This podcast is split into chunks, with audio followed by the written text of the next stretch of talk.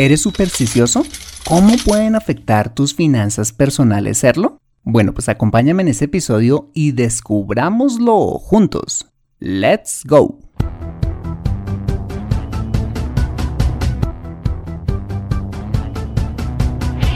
Bienvenido a Consejo Financiero, el podcast de finanzas personales donde aprenderás a manejar inteligentemente tu dinero, salir de deudas tomar buenas decisiones financieras y alcanzar una prosperidad sólida y duradera.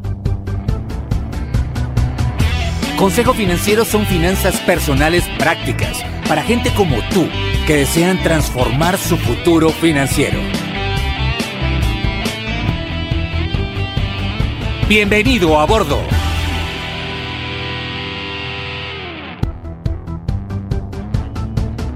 Hola, ¿qué tal? Soy Fernando Fernández y quiero darte la bienvenida a un nuevo y reflexivo episodio de Consejo Financiero, tu podcast, tu programa de finanzas personales en el que aprenderás a manejar inteligentemente tu dinero, a salir de deudas, a tomar buenas decisiones financieras y los principios para alcanzar una prosperidad sólida y duradera. Como bien lo sabes, tener educación financiera no es algo exclusivo para los gurús en finanzas. No, todo lo contrario, es algo que hoy está a tu alcance y que te ayudará a lograr tus objetivos de vida. Si eres profesor de aviación, acróbata, guardia de seguridad, operador de una grúa o cualquiera que sea tu profesión, tarde o temprano necesitarás saber administrar correctamente tu dinero. En Consejo Financiero aprenderás de manera práctica lo que necesitas para ser un sensei de tus finanzas personales. Te invito como siempre a visitar www.consejofinanciero.com, donde podrás encontrar este y muchos más contenidos de finanzas personales que estoy seguro van a ser de utilidad para tu vida financiera. Asimismo, te recuerdo que puedes encontrarme en facebook.com como Consejo Financiero Podcast, en LinkedIn como Fernando Fernández Gutiérrez, en Twitter como arroba consejo acertado y ahora en Instagram como consejo rayita al piso financiero. Y antes de empezar, quisiera pedirte un pequeño pero valiosísimo favor si escuchas este episodio desde un iPhone o un iPad, y es dejarme tu valiosa opinión acerca del programa. Esto lo puedes hacer al entrar a Consejo Financiero a través de la aplicación podcast de tu dispositivo y bajar hasta calificaciones y reseñas, y dejarme tu opinión dando clic en escribir reseña. Esto me ayudará un montón para posicionar aún más el programa y de esta manera poder llegar a más personas. Por adelantado y como siempre, mil gracias por tu ayuda. Bueno, y ahora sí, empecemos con el episodio de hoy. Bienvenidos a bordo. Mis amigas, mis amigos, en todas las culturas existen numerosas supersticiones y en el mundo del deporte no es diferente. Muchos jugadores atribuyen su éxito a ciertas prendas o rituales de buena suerte. Para que conozcas más, Top 6 presenta Supersticiones de los deportistas. Difícil de creer. Prendas de la suerte.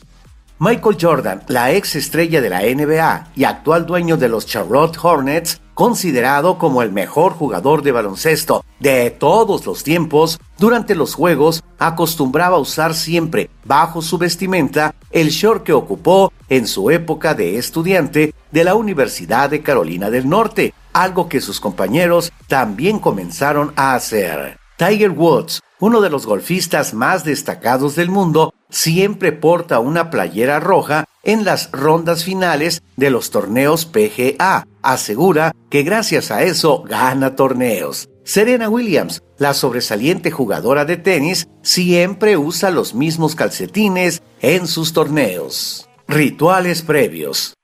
Serena Williams debe lanzar la pelota cinco veces en su primer saque y en el segundo tres. Ella afirma que cuando ha perdido fue debido a que no realizó a la perfección su ritual. El exfutbolista marfileño Colo Touré tenía la arraigada y firme costumbre de ser siempre el último en ingresar al campo de juego. Esto le trajo problemas en un partido de la Liga de Campeones entre el Arsenal y el Roma en el 2009, su equipo tuvo que jugar los primeros minutos sin él. El famoso jugador Ronaldo, quien se retiró de la selección de Brasil en el 2011, siempre entraba al campo con el pie derecho. Muchos otros jugadores tienen rituales similares.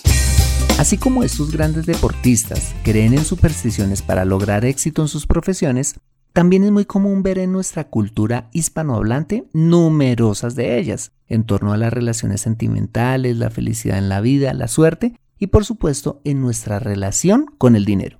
Algunas de estas supersticiones pueden llevar a tener comportamientos sin importancia, pero otras de ellas pueden conducir al desastre.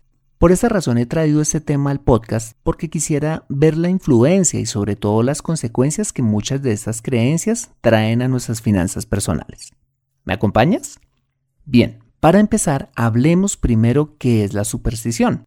La superstición es la creencia de atribuir un carácter mágico o sobrenatural a determinados sucesos o pensar que determinados comportamientos u objetos proporcionan buena suerte a quienes los practiquen o posean. Podríamos clasificar la superstición en tres clases. La primera de ellas asocia a practicar un ritual o comportamiento con tener buena fortuna, como levantarse con el pie derecho, realizar saumerios o purificaciones en la casa para alejar las malas energías o salir a la calle con las maletas en año nuevo para viajar mucho. La segunda clase de superstición asocia un objeto con tener buena suerte, como llevar consigo una pata de conejo o un trébol de cuatro hojas para tener fortuna, o vestir ropa interior amarilla en año nuevo, para que ese año sea, sea muy bueno. Y la tercera clase de superstición gira en torno a creer en los poderes que supuestamente tienen algunos brujos o chamanes o pertenecer a algún tipo de secta para, por ejemplo, traer al ser amado o tener éxito en la vida. Ahora bien, la pregunta que deberíamos hacernos es, ¿Por qué o desde cuándo somos supersticiosos? Bueno, pues se han hecho algunos estudios al respecto y según el psicólogo norteamericano Frederick Skinner, aparentemente las personas podemos asociar un hecho positivo o negativo que nos haya sucedido a un comportamiento que tuvimos en esa ocasión, como lo veíamos con el caso del famoso golfista Tiger Woods, quien asoció vestir camisetas rojas en las rondas finales con ganar porque seguramente alguna vez que ganó un torneo había coincidencialmente vestido una camiseta roja. O como la tenista Serena Williams, quien asoció lanzar cinco veces la pelota en su primer saque y tres en su segundo, con ganar porque quizás cuando por coincidencia lo hizo, en un partido ganó. Adicionalmente, dicen los expertos que hay otros fenómenos que favorecen la superstición, como el conocido sesgo de confirmación, entendido este como la tendencia que tenemos las personas a favorecer la información que confirma nuestras propias creencias, dando desproporcionadamente menos consideración a otras posibles explicaciones. Para que no te pierdas con esta teoría, un ejemplo de esta podría ser el siguiente. Si creemos, por ejemplo, que cuando nuestro equipo de fútbol favorito juega de visitante con el segundo uniforme, siempre gana, tenderemos a buscar en las estadísticas solo los juegos en que nuestro equipo lo hizo usando dicho uniforme. ¿Para qué? Para reforzar nuestra creencia, sin tener en cuenta, por ejemplo, los juegos en que nuestro equipo, usando dicho uniforme, no lo hizo, es decir, no ganó. Es decir, tendemos a solamente privilegiar la información que confirma nuestra creencia y descartamos toda información que no lo haga. Y en tercer lugar, creo que también podemos atribuir a la práctica de ciertas tradiciones religiosas y chamánicas heredadas de los españoles, la cultura africana y la de nuestros aborígenes, muchas de las supersticiones que tenemos hoy. Perfecto. Ahora que sabemos qué es la superstición y el porqué de esta, veamos cuáles son las principales supersticiones financieras que se practican en nuestros países, con el fin de que identifiques ¿Qué tan supersticioso eres tú?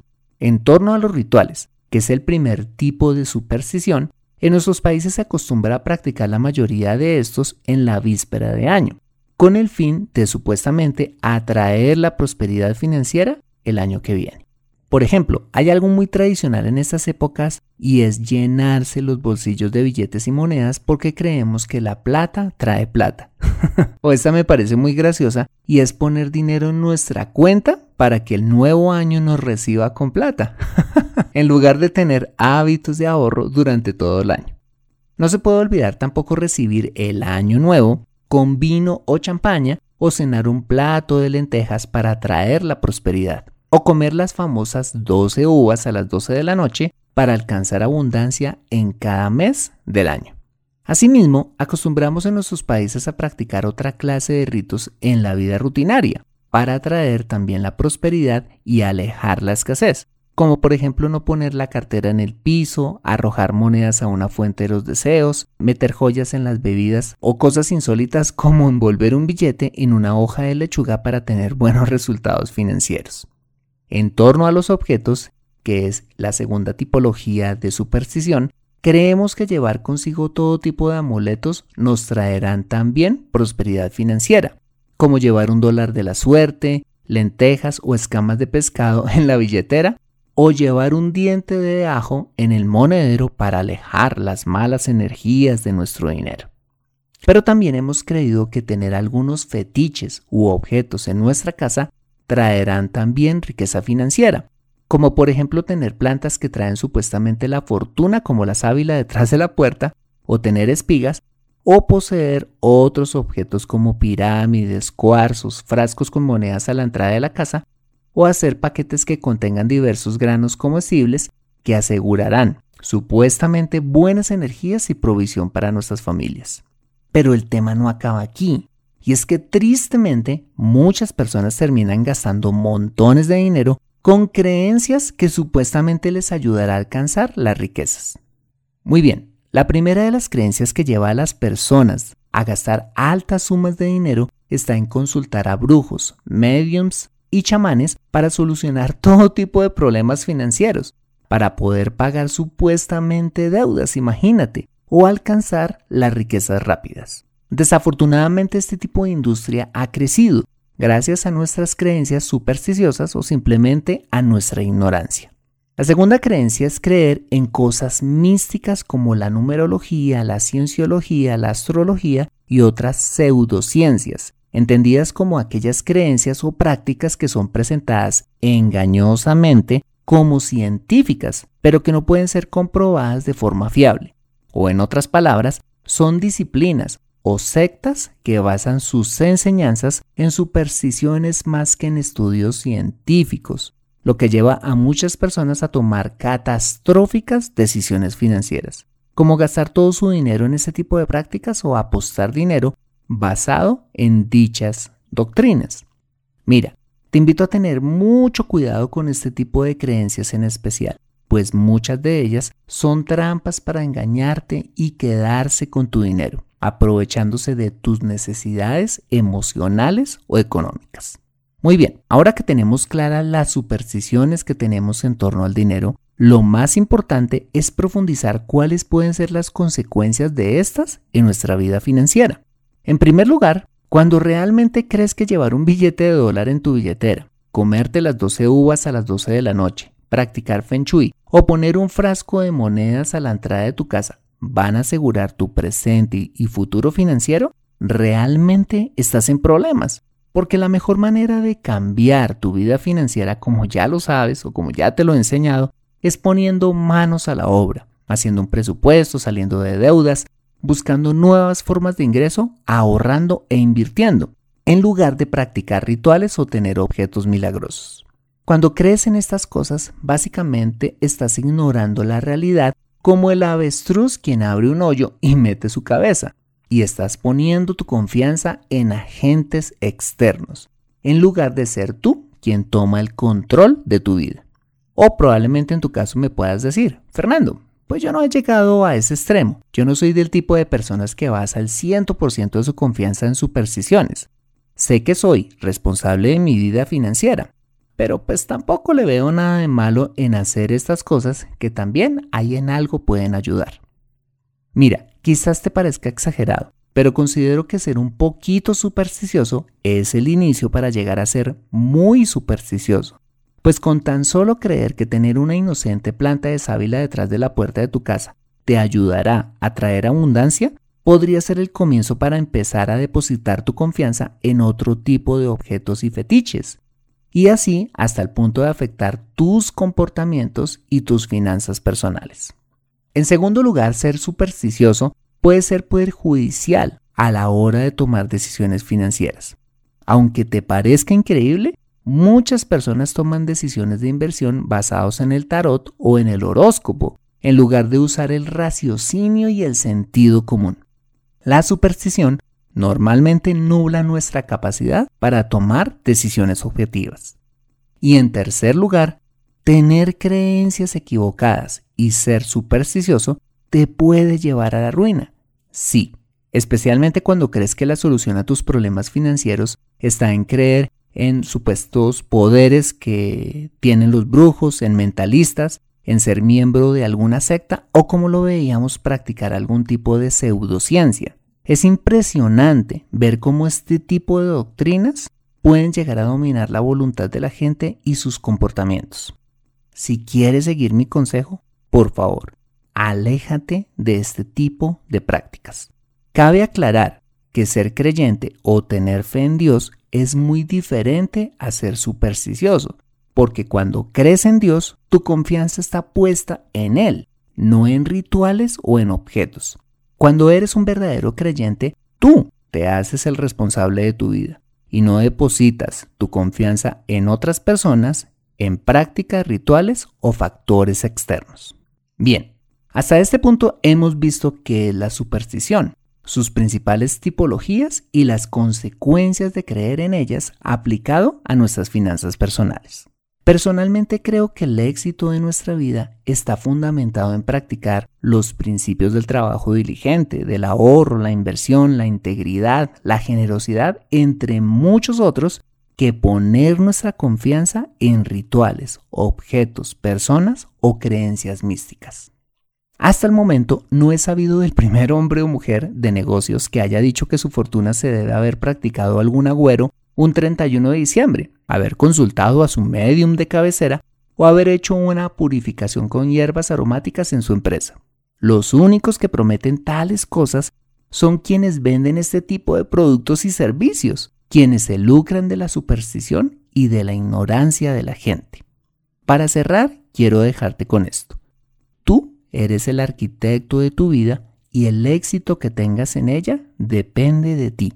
Ah, y si eres creyente, Dios está para ayudarnos, no para hacernos la tarea.